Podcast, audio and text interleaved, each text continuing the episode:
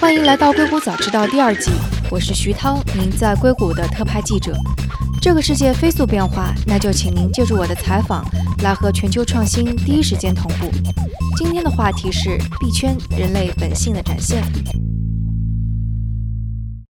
今天我们的嘉宾是区块链创业公司量数币的合伙创始人 Charlie 盛盛以轩，也算是区块链行业的一位近距离的观察者。Hello Charlie，你好。你好。对，其实那硅谷早知道有一段时间已经没有去聊区块链了，但是在最近半年，感觉好像区块链还有数字货币都是从一个蛮疯狂的高峰跌落了下来，可以这么形容吗？可以，因为我我记得我们上一次见面的时候，比特币还是两万美金。然后到今天的话，已经跌落了七千美金以下了。对对对，我刚刚看了一下，是六千多。对，就只是过了大概六个月。对，其实我都不敢相信，已经过了六个月了，已经二零一八年的一半都已经过去了。所以这半年究竟发生了一些什么呢？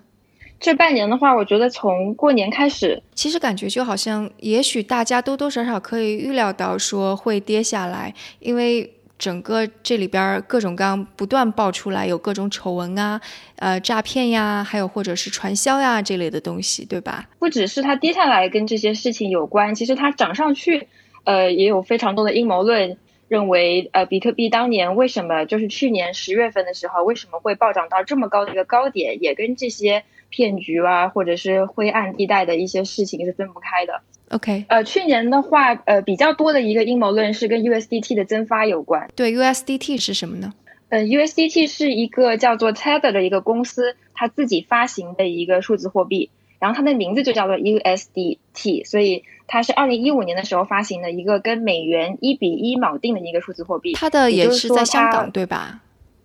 对，它是一个注册在香港的公司，但是它的团队其实呃基本上是分散在各地的，然后主要在欧洲为主。然后这个 USDT 呢，它是跟美元是一比一锚定的，所以就是一个 USDT 你可以兑换一个美金。然后当它发行的时候，它承诺说，它每当它自己发行一个 USDT 的时候，它就会在自己的银行里面存入一个美元一美元的保证金。所以大家当时就会放心说，呃，如果我换了 USDT，哪天我想把它换成美金的话，我还可以去找这个公司去换。然后当时他是这么承诺的，因为在它出现之前。我们在交易所里面进行这些呃数字货币的交易的话，肯定都是那些交易对都是两个数字货币之间的。比如说我比特币和一个以太坊之间的交易，那如果我看好比特币，我去买了比特币，比特币涨了，但是同时我换成了以太坊，以太坊却跌了，那我这笔交易可能就有一些风险了，就非常的不稳定。所以说，就是当 USDT 出现的时候，就出现了这样子的跟 USDT 绑定的交易对的话，比特币涨了，那我赶紧就把它换成 USDT，因为美元相对还是比较固定的一个价值，它就可以避险。然后同时的话，也是因为这几年非常多的监管，它已经禁止一些交易所直接由比如说比特币和法币的这些。直接的交换，所以他们没有办法直接换成法币来赚钱，所以大家之前的做法就只能是换成比特币或者什么币之后，赶紧去场外交易，或者去一些呃很少的支持法币交易的地方把钱再换回来。所以当它出现的时候是非常非常受欢迎的，甚至有一有一阵子它的场外的已经溢价到百分之十几的溢价，就 USDT 就变成一个非常受欢迎的一个币。到今天的话，它依然还是很受欢迎，基本上。所有的主流的数字货币交易所都有 USDT，然后大部分的投资者都会把自己的资产就是换成换成 USDT 来进行交易。对，但是刚刚说到就是他之前承诺自己每发一个 USDT 就会存入一美元，这听上去就是比较靠谱嘛，我们就会觉得呃这个 USDT 是个好东西。但是它的问题就在于就是它是一个中心化的公司叫 Tether 这个公司它自己发行的，所以当一个中心化的公司可以自己发行的话，那它就可以。发行无数个都就是他就可以想发多少就发多少，而事实上他其实可能也是这么做的。他原本的话他会公开自己的这个资金储备，比如说给大家看他的账，给大家看他自己银行账户到底存了多少钱，跟他自己发的 USDT 数量是不是一致。可是，在呃二零一七年的时候，他本来合作的两个银行，一个是富国银行，一个是台湾银行，呃这两个银行就同时把他的这个银行账号给封了，把他里面的资金给冻结了。所以在那之后，他就再也没有公开过一次自己的账本，所以大家就非常的不安。然后在二零一七年的时候，呃，尤其是十月份，在在比特币暴涨之前，他增发了二十亿的 USDT，这个就是非常非常非常大的一笔钱了。嗯，但没有任何证据告诉我们说，这个公司在发这么多 USDT 的时候，它到底有没有存相同数量的保证金在银行里，这个没有人知道。所以就是有非常多的猜测，就是 USDT 的增发影响了比特币之前的暴涨，因为每一次它增发，比特币都会涨。所以民间就有非常多这些爱好者就会去研究 USDT 的增发和比特币的价格之间的关系。然后之前包括《纽约时报》啊等等一些比较主流的媒体也曾经质疑过这件事情。嗯，就相当于是说他空手印了很多钱，然后拿这些空手得来的钱去买了比特币，使得比特币暴涨，是吗？对，它还有一个非常可疑的地方，就是最早支持 USDT。的一个交易所，也是世界上最大的数字货币交易所之一，叫做 Bitfinex。它背后的 CEO 和 CTO 等这些高管人员跟 Tether 这个公司基本上是一样的。嗯，但是他们一直隐藏这个事情，没有人知道，所以大家就觉得 Tether 就好像是这个交易所的一个印钞机一样，他们自己的交易所就可以自由的发行这么多新的钱出来，然后再拿这些钱去拉高比特币的价格。但最后比特币后来又暴跌了，他们又会怀疑说是不是这些交易所的人，他们当时把它拉高之后，就又把这些币给卖了，换成钱了。嗯，我看最近一个动向是他们聘请了一家那个律所，而且律所。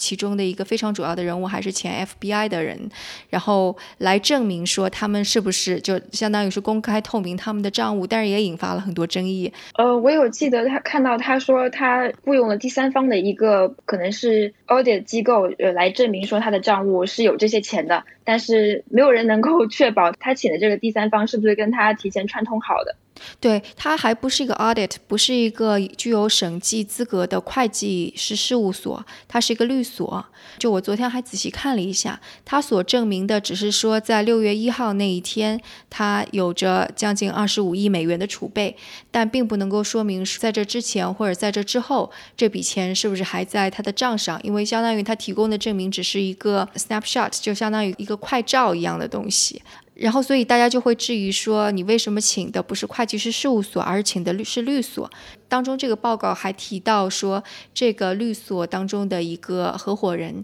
其实也跟他所在的银行是有这种内部的关系，所以是没有办法证明他是可以独立的。对，如果说我们就是民间所猜测的这些事情都是真的，他其实的确是在凭空印这么多钞票出来的话，那就是一个。挺危险的事儿，我们其实一方面又很想揭露他的这个事情，又一方面又特别害怕，如果这真的是真的话被揭露出来了，那比特币的价格应该也又会受到一次很大的重创，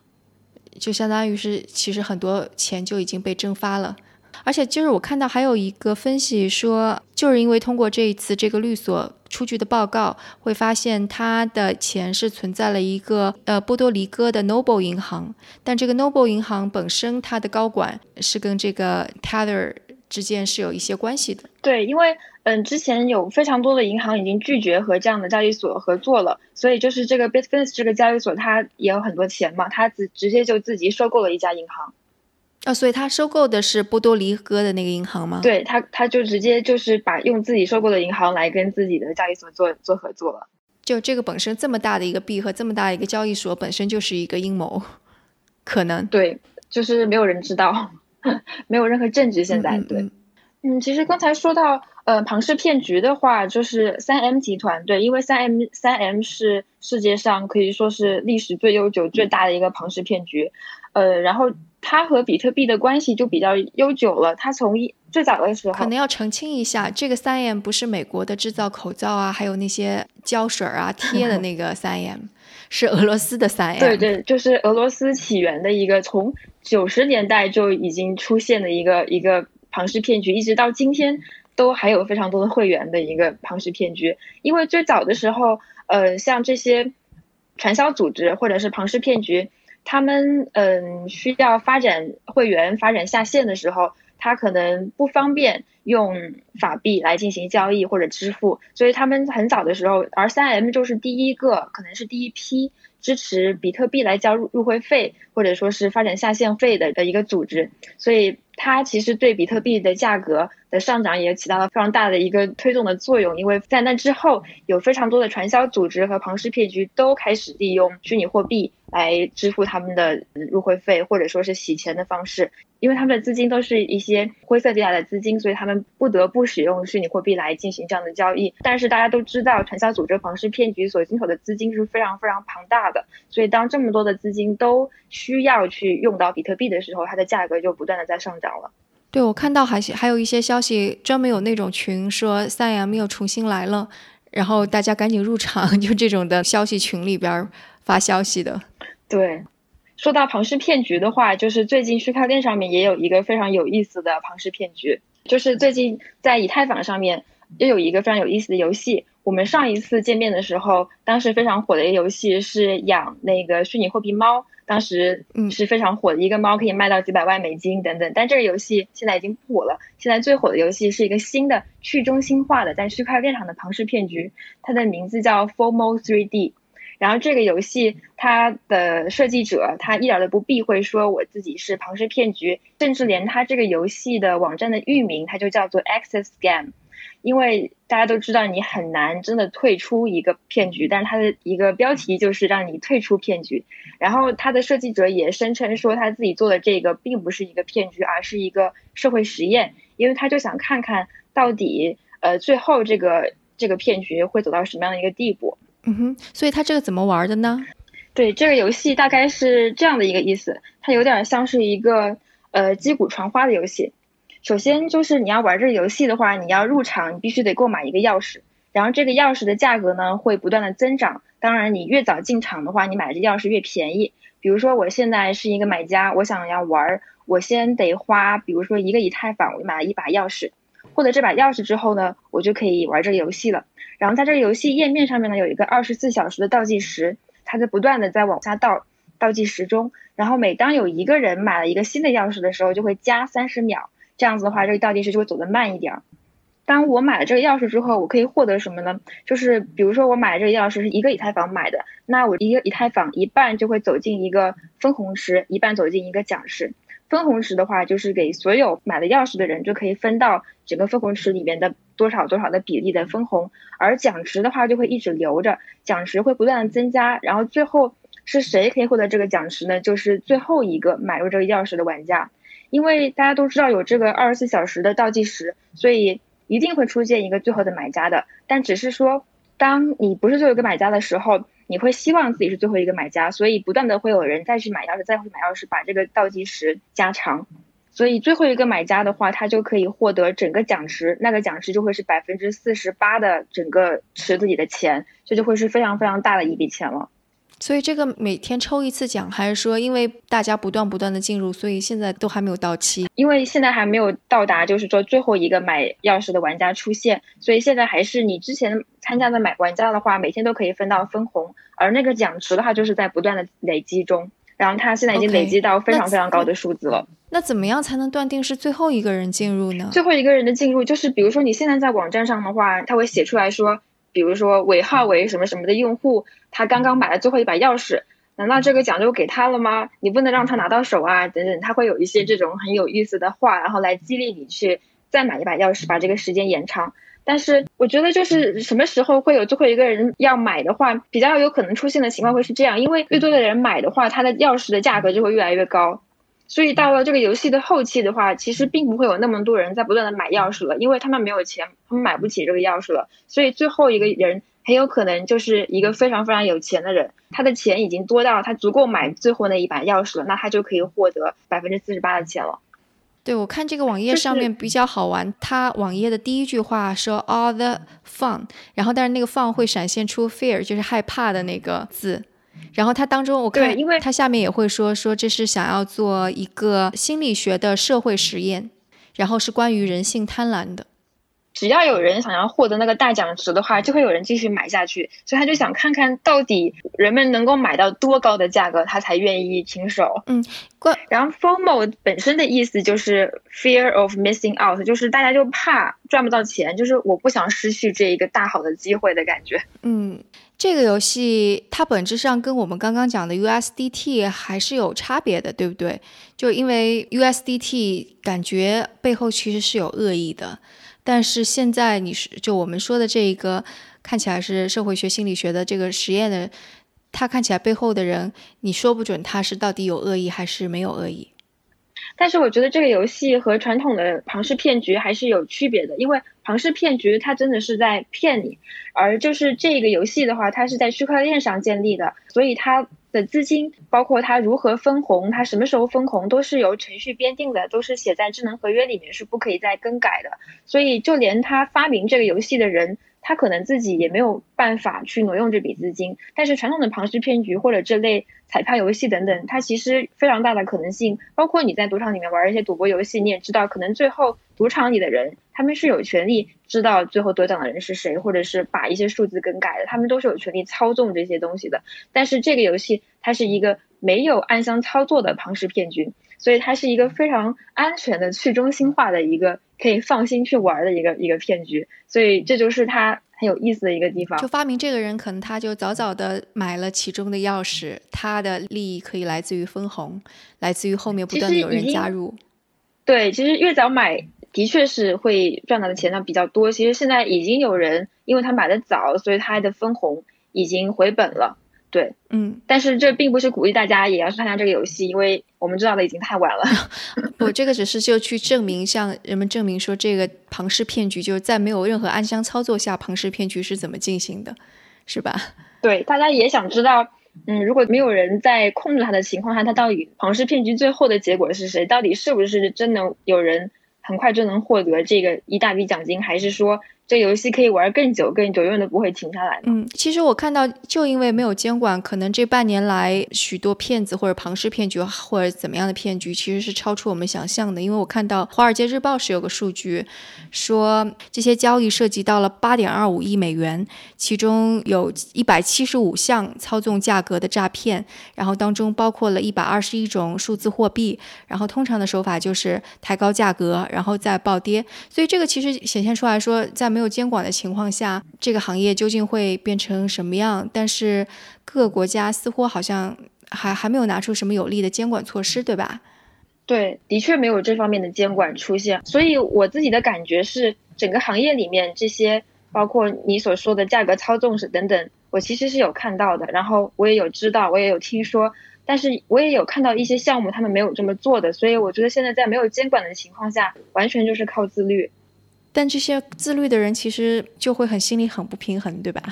对，不仅会不平衡，我觉得可能有的时候也是身不由己，因为在没有监管的情况下，你不仅没有办法保护投资者，其实你也没办法保护自己，你自己可能也会被其他的集团所操纵。可能我觉得像他所揭露出来的一些价格操纵，不只只是这个发行币的这个项目方的操纵，很有可能是一些专门去操纵市场的一些坐庄，就是。Market maker 这些人他在操纵，因为他们有更多的资金，他们可以操纵得了，等等等。所以其实这个情况下，不仅是投资者会有一些风险，连这个项目方其实也是处在一个比较危险、需要保护的一个状态。嗯，所以现在美国那边的监管机构有些什么新的动作吗？最近的话，SEC 的一个决策就是又有一家数字货币交易所，这一次是这个 Winklevoss 那个双胞胎兄弟，他们就是当年和 Mark Zuckerberg 一起做 Facebook，但是被被小扎给踢掉的那对双胞胎，对他们所做的一个叫做双子星交易所，他们又一次提交了一个叫做比特币的一个 ETF 这样的一个投资的基金申请，但是 SEC 第三次拒绝了他们。嗯，这个这个 ETF 是什么特点呢？这个 ETF 的话，可以就是回想一下上一次华尔街推出的一个比较重要的关于虚拟货币的金融产品，就是芝加哥期货交易所去年它通过了比特币的交易期货。然后当时这个消息出来的时候，呃，是一个好消息，因为所有的币圈的人都认为说，终于华尔街的资金都可以进来了。因为大家都知道，就是整个华尔街的资金的这个体量和我们这些散户的体量加起来还是差非常多的，所以大家当时就认为，通过了比特币交期货的话，一定会有非常多的投资人入场，然后会导致比特币涨得更高。但是事实上，现在回看的话，并不是这样子的，因为当发行了这个期货的之后，那个时候的整个大势是比特币在不断的大涨中，大部分的人都是看好比特币的，大家都会觉得比特币会一直涨，一直涨，甚至涨到更高更高。有些人甚至会说要到一百万美金啊等等这些话都说出来了。可是作为华尔街这些比较资深的投资者，他们知道，当你这个走势是非常好的时候，你在买涨的话，你其实赚到的钱是非常少的。而期货比较能够赚到钱的，就是在别人都买好的时候，你去买跌。去做空它，所以它是一个投机产品。所以当时，当华尔街的人，他们当然比我们更懂得该怎么在这样的金融产品里面赚钱。所以当时大量的华尔街的金融机构、呃，投资者、投资机构，他们都是做空比特币，买跌比特币。他们赚的钱会更多，所以这也导致了前段时间比特币一直都一蹶不振，这也是其中一个原因之一。而为什么 ETF 这次又被拒，又对整个币圈造成了非常大的影响，是因为 ETF 这个产品跟期货的区别就在于它是跟现货挂钩的，就是它是和比特币挂钩的。虽然说出现期货之后，这些金融机构可以去投资比特币了，但是事实上他们还是不能买比特币现货。这是什么意思呢？就比如说我是高盛，或者是我是某个投行。我想要让我的客户能够有就是比特币或者是其他的数字数字资产来作为他们的整个投资产品的一个资产的配置，但是我不可能真的让高盛这样一个银行去开一个比特币钱包，然后去一个没有被 SEC 等认证的一个虚拟货币交易所里面去真的去买了比特币再存在自己的账号里，他们是没有办法做到这件事情的。但是 ETF 的话，它是一个跟比特币现货挂钩的一个基金。它叫做交易所交易基金，它是这样的一个产品。这个产品的话，它就可以让这些正规的投资机构有机会去投资比特币了。这样的一个形式才是可能叫做真的是这些机构可以入场了。然后还有一个事情，为什么大家就特别在乎 ETF 是否会被 SEC 通过？就是在当年黄金这个金融产品 ETF 发行的时候，整个黄金市场就进入了大牛市。就是网上有一张图传的非常火，就是把黄金的整个价格和 BTC 的价格进行对比。当黄金 ETF 发行的时候，黄金就一直涨上去，一直到今天都是比较高的这个阶段。而它之前的曲线跟比特币几乎是一样的。而 BTC 现在就是整整个曲线就跟黄金当年在 ETF 发行之前是一模一样的走势，只是说下一步到底该走哪儿，是往上还是往下？嗯，非常多的人都期待它的走势是跟黄金 ETF 是一模一样的。而且大家都相信说，比特币的这个总量比黄金是少更多的，是更稀有的一种东西，所以大家就特别的看好说，比特币的 ETF 要是被通过的话，那整个可能会进入一个更高更高的点，甚至是一个。那那 SEC 拒绝它的理由是什么？也是跟害怕其中的骗局啊、震荡啊、散户的利益有关系，对不对？SEC 在他公开的拒绝理由里面，一个就是说，他指出他认为，呃，比特币的这个价格的市场是有人操纵的，嗯，所以这是非常危险的一个信号。第二点的话，就是他也看到整个比特币的市场、虚拟货币的市场中有非常多的骗局，嗯，所以他还是主要是出于保护投资人的利益的这样的一个角度出发。但是比较有意思的是，这一次在 SEC 拒绝完之后。SEC 一共有大概是七个叫做 Commissioner，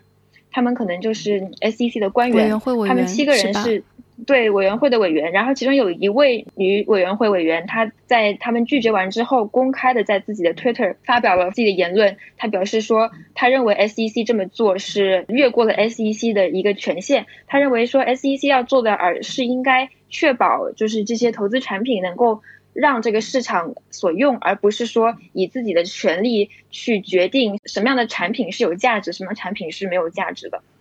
所以当时他走出来了，说这件事情也是一个挺少见的事情。但我没有太听懂他这个是什么意思。他觉得就是是不是应该上线这个产品，不是嗯 SEC。应该由这个市场来做决定，而他觉得 SEC 在做这个决定的时候，考虑到太多这个比特币这个产品是不是有价值，但他觉得这个产品是不是有价值，这个科技创新，这个金融创新是不是好或者坏，不应该由 SEC 来决定，而是应该先给大家这个机会，让这个创新有机会呈现在更多投资人的面前，然后让市场的投资人自己来做决定，说这个产品是不是好。他觉得 SEC 不应该管这么多，所以他是坚决反对的。但是还挺有趣的，因为刚刚我们恰恰是说了，在没有监管的情况下，出现了很多骗局，让很多投资人的利益受损了。但是他的观点又恰恰是说，不应该管那么多，就应该让它自然去发展。嗯，我觉得就是看度吧。我觉得他是他当然是希望有这样一个新的创新的产品出来，然后这样一方面也可以体现出 SEC 它是一个支持科技创新、支持新产品的这样的一个政府部门。但是真的上线了之后，我觉得他们应该有更多更好的一些法律法规出来。其实他们也一直都在做，我觉得他们做的也并不是不好。他也一直都在查分，尤其是设立在美国的一些 ICO 的组织、一些 ICO 的公司。他会去，比如说和 IRS 国税局一起去追踪一些公司跟虚拟货币之间的关系。他们也一直都在致力于这些事情，他们的确是有在这方面是有在管制的。嗯，但这个其实很多原教旨主义者也会觉得，区块链本来就是应该是一个无政府、去中心的组织，所以其实不应该由这些政府来监管。但问题就恰恰是，政府不监管的话，又会出现很多这种的骗局，所以这就成为了一个怪圈，也成为了一个本来人类历史上很理想主义的用技术来颠覆政府的一个产品，最后变成了一个。非常现实主义的，就是现实当中还挺让人觉得可笑的一个局面的。如果希望这个技术或者是它能够产生出来的一些产品能够更好的为大家所用，能够更好的生存下来的话，那可能还是需要一些中心化的组织，譬如说政府这些现在依然有非常大权力的组织手里的一些资源来帮助大家的。但是，即使上了比特币的 ETF，其实也不能够阻挡更多的骗子冒出来，对吧？嗯，是，嗯，所以其实就是这个监管难题还是存在，因为这个毕竟是一个没有国界的分散的，然后监管机构也不知道该怎么拿他们怎么样的一个情况。但是作为从业者，其实我刚刚也说，很多项目都是自律的，他们其实做的是很好的，其实也有非常多这样的好的项目，他们并没有说陷入这个太容易，因为当你没有人管你的时候，你不自律的话，你的确是。可能会迷失自己，可能会觉得说，我为什么也不跟着他们一起去做一场坏事，赚一笔钱，反正也没有人知道，也没有人可以抓我。但是还是有非常多的项目，他们没有这么做，的确是在好好的做项目，他们希望能够把这个技术推广给推广到更多的应用，能够真的能够造福于这个社会的。所以现在就很像是华尔街的早期，就是正直的人也有，但是更多的是暴露出人性最阴暗一面的那些人在那儿。我这个周末又重新回看了一遍那个大空头那个电影，就是讲当时金融危机之前，有一部分人很早就看透了市场，然后去做空房地产市场那个产品的这个这个故事。然后我记得那个电影最后的时候，这几个主人公有一些人，他们一方面赚到了一大笔钱，就是在等于就是在发国难财；他们一方面就觉得说，我终于把你们这些华尔街的人都给干掉了；一另一方面，他们就会觉得说。会看这个街上有这么多人失业了，有这么多人可能会无家可归没饭吃，他们又觉得很内疚，但是最后他们还是赚这么多钱，所以不管是哪个市场、哪一个地方、哪个社会都会有的一个问题，嗯，可能是吧。好，那今天的节目就到这里，非常感谢 Charlie 做客我们硅谷早知道，谢谢大家，谢谢徐涛。好，那今天的节目就到这里，如果有什么想法或者评论，请给我们留言，或者在读者群中进行讨论。加入读者群的方法是添加克星电台的微信号，由克星电台小助手拉您入群。微信号是克星电台的拼音全拼，K E X I N G D I A N T A I。也可以要求克星电台小助手拉您入我们的 Telegram 听众群。如果觉得节目对您有启发，也请转发给您一两位朋友们，让他们也听到这档节目。或者在您所使用的音频平台上给我们点赞打星，这都能够帮助更多用户收听到我们。那我们下次节目再见。